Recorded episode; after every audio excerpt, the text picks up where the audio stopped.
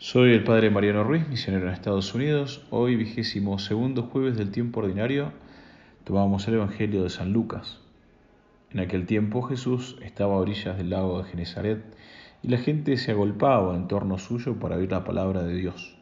Jesús vio dos barcas que estaban junto a la orilla. Los pescadores habían desembarcado y estaban lavando las redes.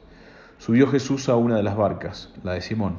Le pidió que le alejara un poco de tierra y sentado en la barca enseñaba a la multitud. Cuando acabó de hablar dijo a Simón, Lleva la barca mar adentro y echen sus redes para pescar.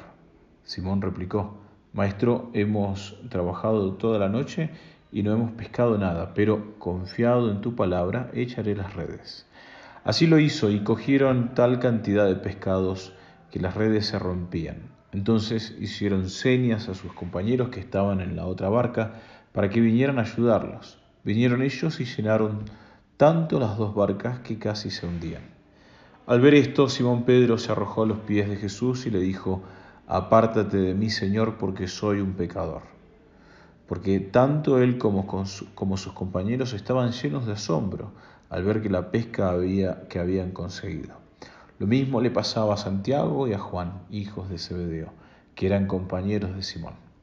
Entonces Jesús les le dijo a Simón, no temas, desde ahora serás pescador de hombres. Luego llevaron las barcas a tierra y dejándolo todo, lo siguieron.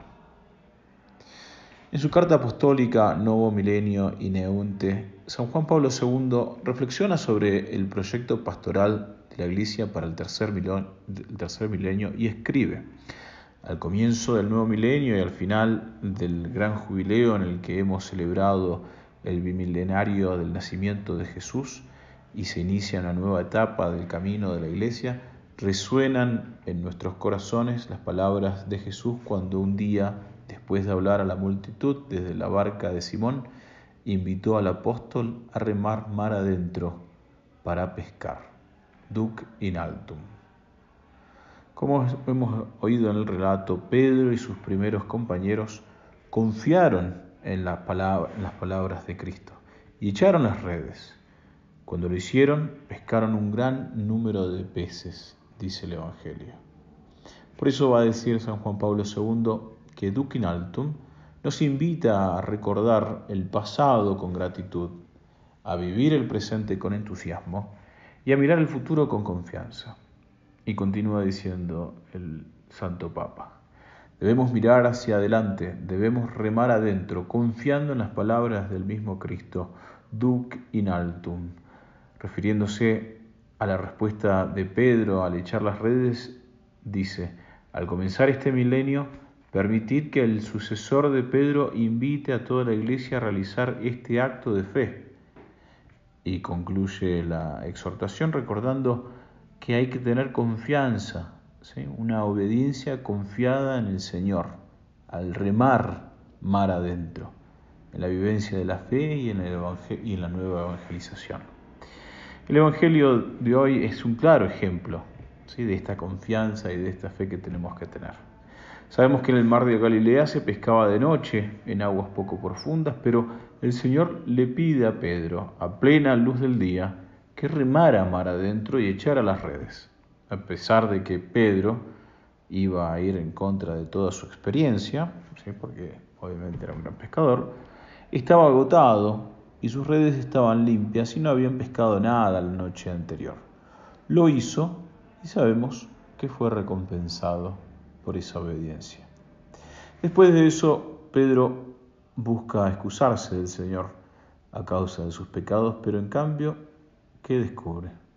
Descubre que nuestro Señor había venido a traerle la redención, le había, venido a traer el perdón de los pecados.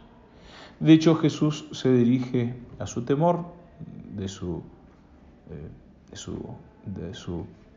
ser pecador y le dice que tiene un plan mucho más grande en mente. Va a ser de él un pescador de hombres. Pedro deja esa vida que, tenía, la de pescador, junto con sus barcas y sus redes, y sigue a nuestro Señor.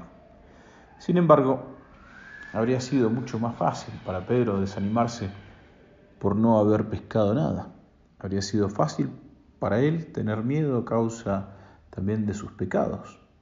Pero el Señor le llamó y le encargó y él obedeció con confianza y con fe.